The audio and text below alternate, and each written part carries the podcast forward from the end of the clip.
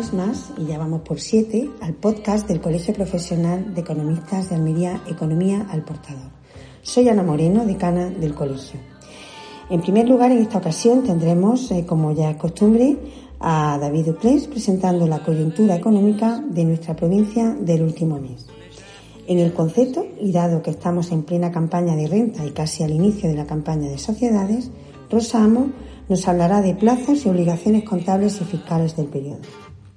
Rebeca Gómez nos hablará de la actualidad colegial y el curso de verano de la universidad en colaboración con el Colegio Profesional de Economistas de Almería, titulado Colaboración público-privada, retos y oportunidades para el profesional económico, financiero y al sector público.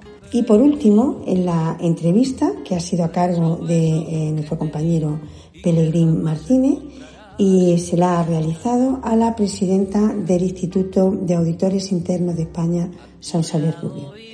Eh, no os lo perdáis, os esperamos. Hola, eh, este es un inciso que hacemos en la edición. Es para anunciaros que, aunque no lo ha dicho la decana, aparecerá a lo largo del programa nuestro secretario, Carlos Cano. Básicamente por dos razones. La primera es porque eh, no lo teníamos previsto inicialmente, no estaba ni en el índice ni, ni en el día de la grabación.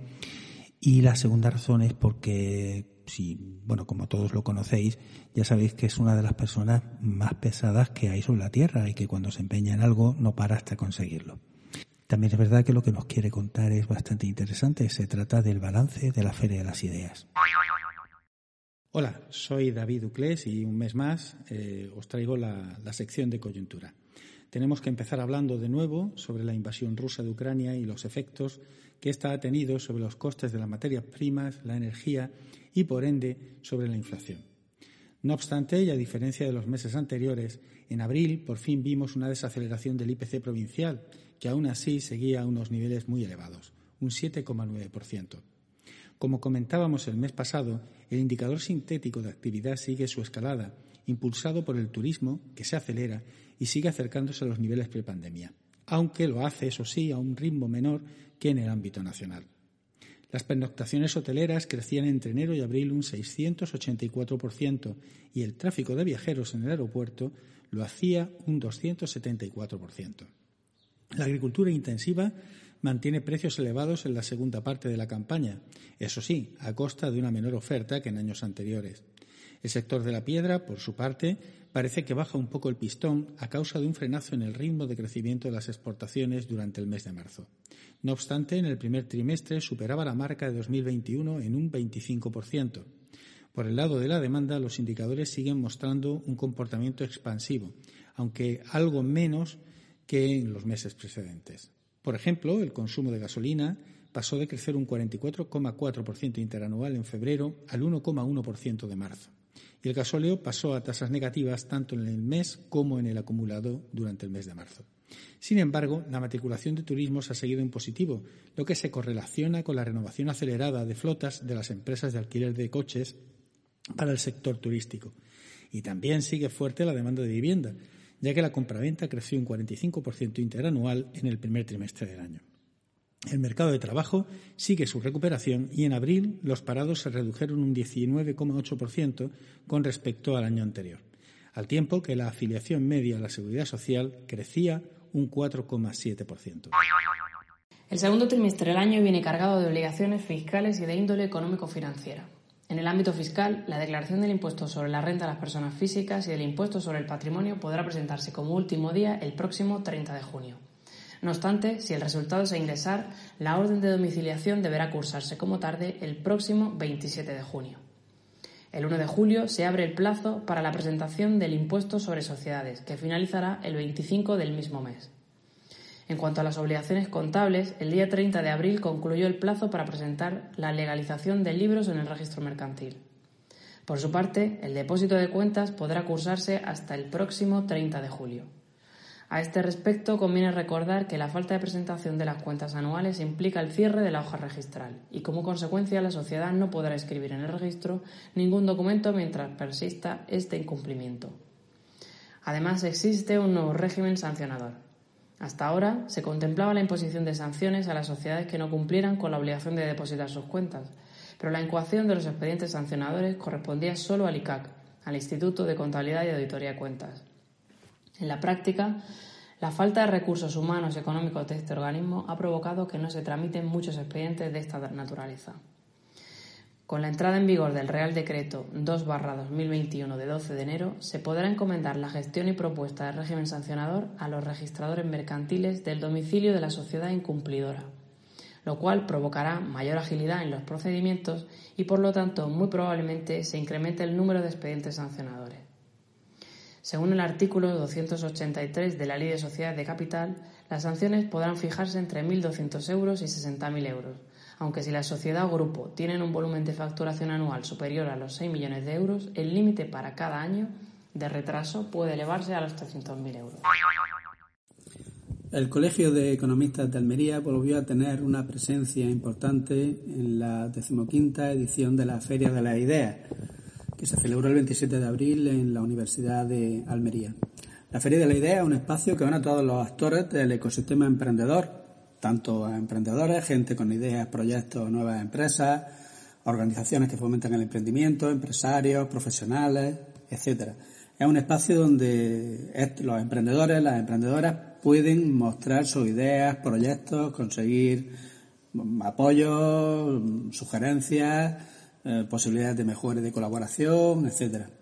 Se entregaron también unos premios por un valor superior a 25.000 euros.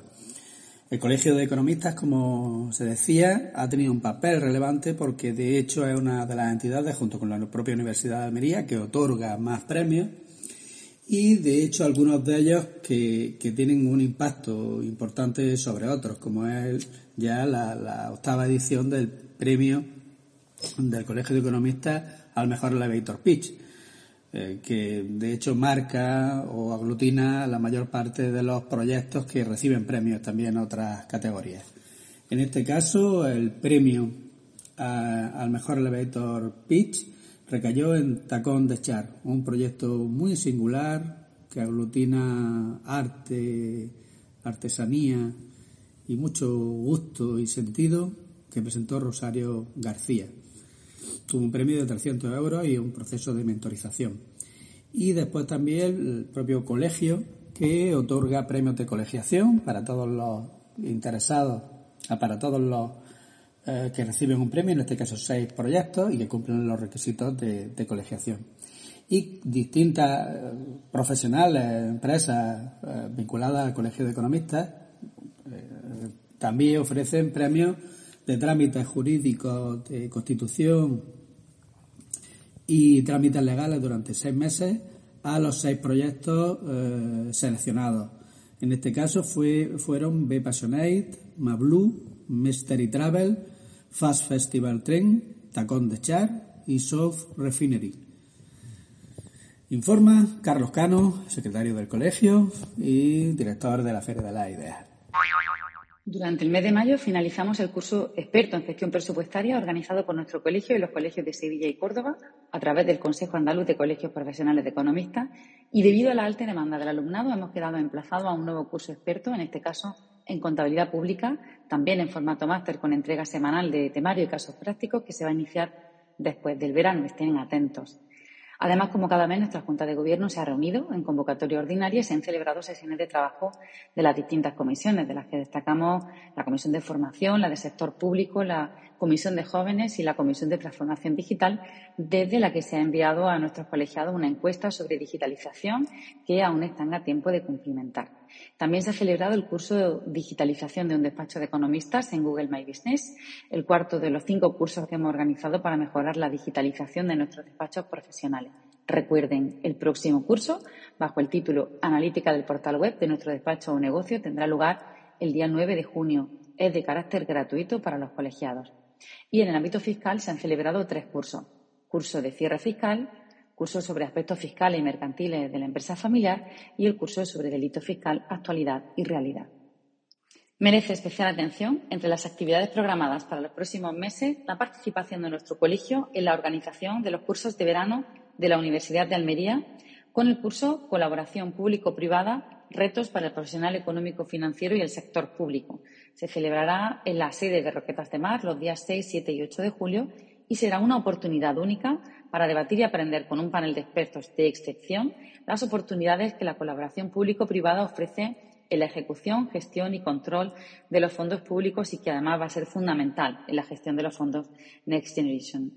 Los auditores públicos y los privados han afianzado ya esta colaboración con la entrada en vigor del Reglamento de Control Interno de las entidades del sector público local y estas relaciones se van a ver fortalecidas con la norma técnica de relación con auditores en el ámbito del sector público. En el curso vamos a conocer los importantes cambios que representan tanto esta norma técnica como el nuevo reglamento de auditoría y la reforma del Plan General de Contabilidad. Y en esta línea identificaremos las numerosas oportunidades que la nueva regulación plantea para economistas, contables, auditores privados y para el sector público en sentido amplio. Y conoceremos cómo acceder a los procedimientos de licitación pública en esta materia, estudiando de forma particular el acceso, la gestión y el control de los fondos europeos de recuperación, los aspectos más relevantes en la contratación de los servicios de auditoría en el sector público y el papel de la Oficina Nacional de Auditoría en el control de los fondos Next Generation. Vamos a contar con ponentes tan destacados como Juan Bravo, consejero de Hacienda y Financiación Europea, Carmen Núñez, presidenta de la Cámara de Cuentas de Andalucía, Jorge Castejón, director de la Oficina Nacional de Auditoría de la IGAE, Enrique Rubio, expresidente del ICAD, María García, subdirectora general de Contabilidad del Ayuntamiento de Madrid, Federico Díaz, director del Departamento Técnico y de Control de Calidad del REA, Isidro Valenzuela, tesorero del Ayuntamiento de Alcobendas, Javier García, auditor interno de la Universidad de Castilla-La Mancha, o Gador Espinosa, CEO de Portocarrero Tenders. Pueden consultar esta y otra información en la web de nuestro colegio, vía correo electrónico, por teléfono o de forma presencial. En el podcast de este mes del Colegio de Economistas de Almería contamos con la presencia de la presidenta del Instituto de Auditores Internos de España, Media Sonsoles Rubio Reynoso. Es desde el año 2020 la presidenta del instituto y tiene una, gran carrera profesional de desarrollo en el campo de la auditoría, comenzando por eh, un tiempo en Arthur Andersen, pasando por auditoría interna de compañías como Repsol, Holcim e incluso el grupo Iberdrola, donde permanece desde el año 2013. Eh, ha sido mm, directora de auditoría interna de Iberdrola Renovables directora de cumplimiento del grupo de 2013 a 2017 y en febrero del año 2017 fue nombrada directora de auditoría interna del grupo Iberdrola. Es licenciada en Ciencias Económicas y Empresariales por la Universidad Autónoma de Madrid. También es PGT por el IES, máster en Asesoría Fiscal y Tributaria del CEF. Y en el campo de la auditoría interna pues tiene una serie de certificaciones como son el Certified Internal Auditor, Certified in Risk Management Assessment, Certified Fraud Examiner, Leading Professional in Ethics and Compliance y Certified Compliance and Ethics Professional. Como se puede observar, una, una amplia carrera y una formación excepcional. Hoy nos hablará del tema de la auditoría interna y comenzamos con, con, esta, con, esta, con las cuestiones.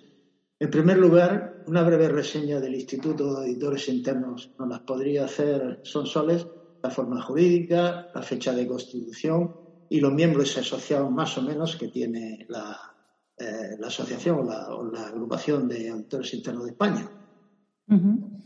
Perfecto, muy buenos días y muchas gracias por, por invitarnos del Colegio de Economistas y a ti particularmente por invitarnos a participar en, en, esta, en este podcast. El Instituto de Auditores es una asociación profesional sin ánimo de, lucro, está inscrita en el registro de asociaciones del Ministerio del Interior y su misión es impulsar la profesión de auditoría interna dentro de las empresas, que luego eh, hablaremos de lo que, de lo que es esto. Eh, se constituyó en 1983, el año próximo celebramos nuestro 40 aniversario y tenemos socios tanto personas físicas como personas jurídicas. Tenemos como cerca de 3.700 socios eh, individuales y hay unos 300 socios corporativos entre los que están pues, la mayoría o todas las empresas de, del IBEX, muchas empresas del mercado continuo y tenemos empresas pymes y empresas familiares. Eh, o sea, abarcamos empresas públicas, tenemos todo tipo de, empresas.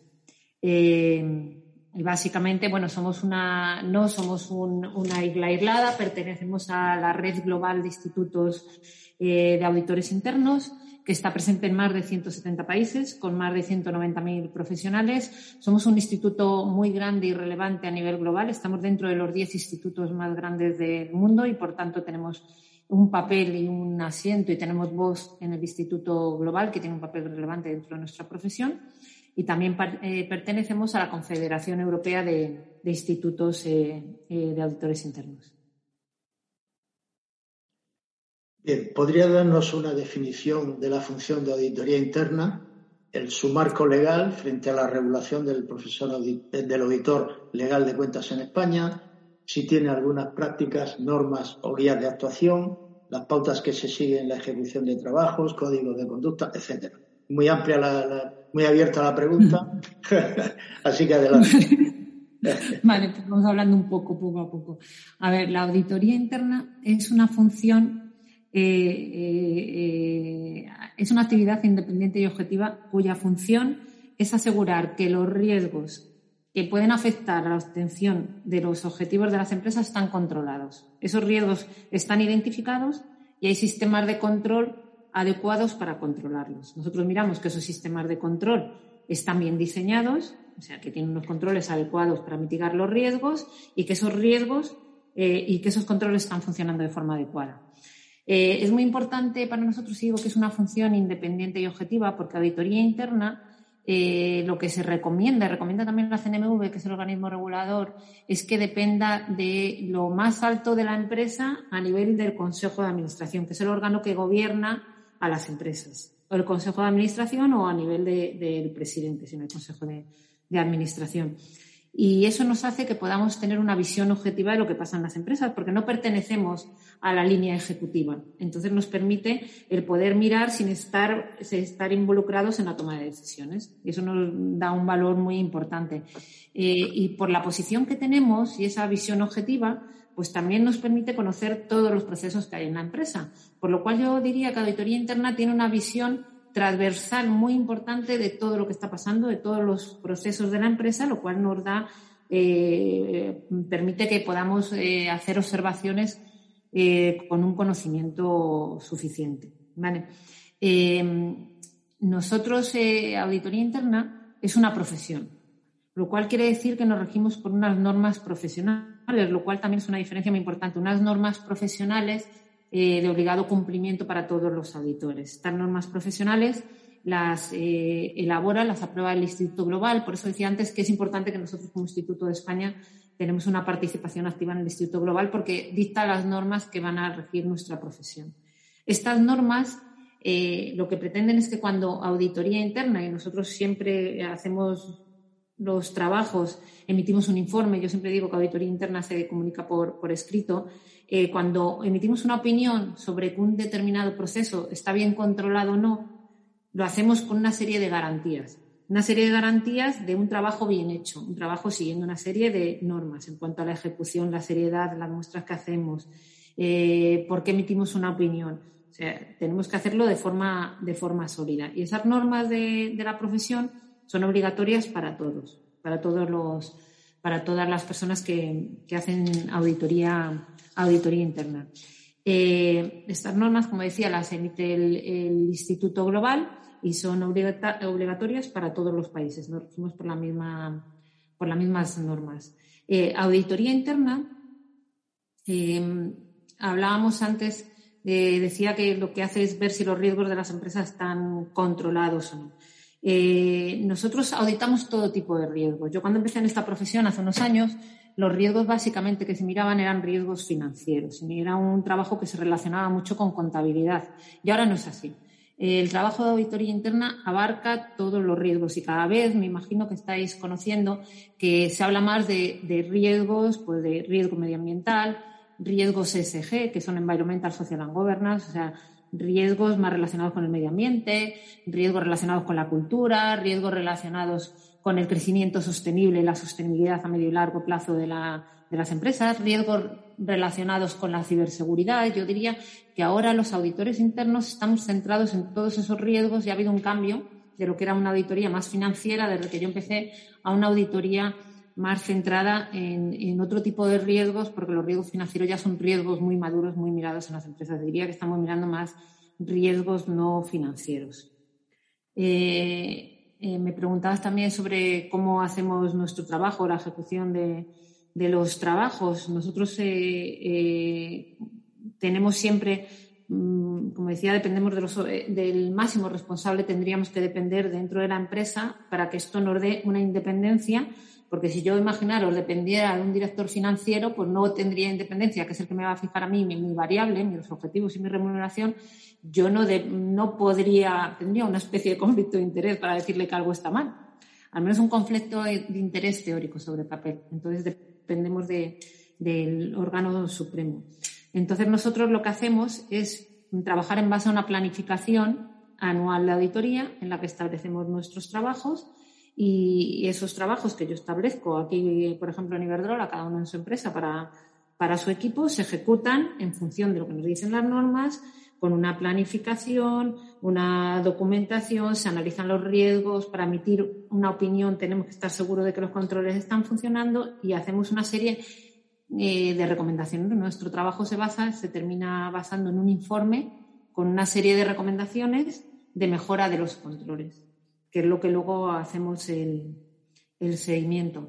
Yo creo que he contestado, no sé si me he dejado alguna pregunta. Eh, no, no, no, está bien, está bien. en virtud de lo que veo con relación a, a toda tu, tu, background y todos mm. los certificados que tienes, el Certified Internal Auditor, ah, Entiendo, entiendo que son certificaciones que se dan por el instituto o un instituto global de auditores internos o por organizaciones eh, más o menos eh, que tienen esas titulaciones, esos títulos que le, habilitados o como habilitados para el ejercicio profesional según esas actividades o esas certificaciones.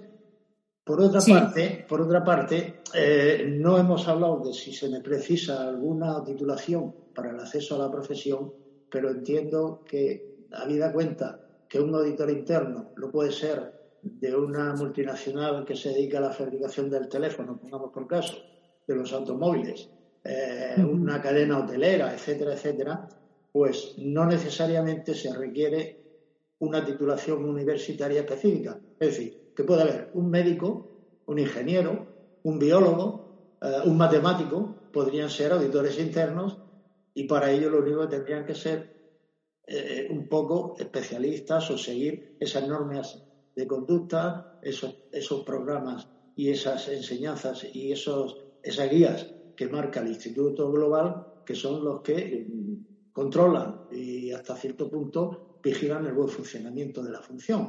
¿Es correcto? Sí, es así. Comenzaré por lo último que estabas diciendo, luego termino con las certificaciones. Auditor interno puede ser cualquiera, efectivamente. Yo me he encontrado, de hecho, hasta médicos, que parece que es una profesión con más vocación de, ser médico y que luego de pronto deciden que su vocación es la auditoría interna. Bienvenidos sean. Y es verdad que está cambiando el perfil. Yo te hablaba, de, hablaba antes de, de los riesgos de las empresas. En función del riesgo que vamos a auditar, necesitaremos distintos perfiles. Eh, riesgos. Por eso, nosotros, por ejemplo, en mi empresa estamos incorporando muchos ingenieros, ingenieros informáticos, matemáticos, eh, eh, gente experta en medio ambiente. El riesgo de medio ambiente cada vez es un riesgo más relevante, que las empresas lo tienen dentro de sus objetivos estratégicos. Tenemos que, auditarlo. riesgos, tenemos expertos en data analytics, tenemos gente experta en en control interno, en procesos internos para, o temas financieros, o sea, dependiendo. Yo te diría que cualquier persona eh, con, un poco sentido del control, minuciosa, eh, podría, podría ser parte del equipo de auditoría. Alguien con ganas de, trabajar, siempre digo que lo único es ganar de trabajar. Eh, eh, para serlo no se necesita ninguna titulación, por eso. Cualquier titulación nos vendría bien y dependiendo del riesgo, pues una titulación u otra. Luego de titulaciones profesionales, comentabas, yo tengo varias titulaciones profesionales, hay algunas eh, eh, que las da el instituto que son relacionadas con temas de, riesgos, pero la, la, titulación imprescindible o única para el ejercicio de la auditoría interna para acreditar, no es que tú la necesites para ser auditor interno, pero sí para acreditar que conocer las normas y que las haces que hacer los trabajos siguiendo una determinada, una determinada forma de, hacerlo, es la decía que es Certified Internal Auditor. Este es una certificación profesional que da el Instituto de Auditores Internos Global y que en España lo da el Instituto de Auditores, que es el centro gestor. nosotros facilitamos la, formación, asesoría y materiales o todo lo que hace falta para tener esta certificación. Para poder tener esta certificación tienes que acreditar que tienes experiencia dentro de, auditoría. Puedes tener un título universitario y dos años de experiencia en auditoría interna, título eh, universitario, máster en auditoría interna y un año de experiencia, o simplemente cinco años de, experiencia. Se exige tener una serie de eh, una experiencia previa en auditoría interna. Yo diría que es un título muy importante que nos sirve para demostrar ante todas las personas a las que emitimos nuestros informes y las que están que nos supervisan a nosotros también, que tenemos eh, gente preparada. Bien. ¿Me podrías indicar cuál es eh, o qué valor añadido tiene la función en cuanto a la, prestación de servicio en las, en las, empresas y si existe la posibilidad de realizar externalización o podría existir la, la posibilidad de hacer externalización vaya por la, de la auditoría interna por parte de las organizaciones. Eso es algo que se circunscribiría única y exclusivamente al ámbito de, las Big Four, de las Big Four? A ver, eh, ¿qué valor da? Yo te diría que una función de auditoría, que como decía antes, está situada de forma independiente, a un nivel que, no, nadie le puede interferir lo que dice, y que evalúa y supervisa que los riesgos que las empresas tienen para cumplir sus objetivos están adecuadamente controlados, ese es el valor que damos. Asegurar a las empresas que los riesgos están controlados y que se pueden prevenir, ¿vale? Que podemos prevenir que algo pase, ¿vale? Yo creo que ese es un valor que es el valor intrínseco de auditoría interna y es un valor muy importante, ¿vale? Garantizar, en una palabra, que las cosas que se están haciendo se están haciendo bien, ¿vale? Con unas garantías suficientes. Eso se lo garantizamos a, pues tanto a nuestro Consejo de Administración, al presidente, a los empleados, a los accionistas, a los grupos de interés, a todo el mundo. Son unas funciones que, garantizan que las cosas se hacen bien. Y externalización. Eh, se puede hacer como todo en esta vida, puedes externalizar. Yo no estoy a favor de la externalización, porque creo que sí, que para que nosotros podamos hacer, emitir informes y dar recomendaciones que aporten valor, hay que estar muy cerca de la empresa. Hay que estar muy cerca de los procesos. No somos parte de, las líneas ejecutivas que toman decisiones porque no podríamos, tendríamos otra vez ese conflicto de interés de haber sido parte de una toma de decisión, pero estamos muy cerca, los conocemos muy bien. Entonces, si tú externalizas la función, necesitas que esa función que esté externalizada esté realmente muy cerca de, la, de las personas que estás auditando y conozca muy bien los procesos. Por lo cual, entiendo que en algunos momentos, por escasez de recursos o por, determinada, por determinados aspectos, se podría externalizar, pero yo no, no, no estoy a favor de la externalización. Creo que, que, la externalización, y nosotros la practicamos en determinadas circunstancias, a lo mejor cuando es algo, es un riesgo muy específico, muy específico de una tecnología que a mí mm, pues no me compensa tener gente experta en el equipo. Entonces yo lo puedo externalizar, pero siempre bajo mi supervisión. Al final soy yo la que da la opinión y la cara enfrente de la empresa.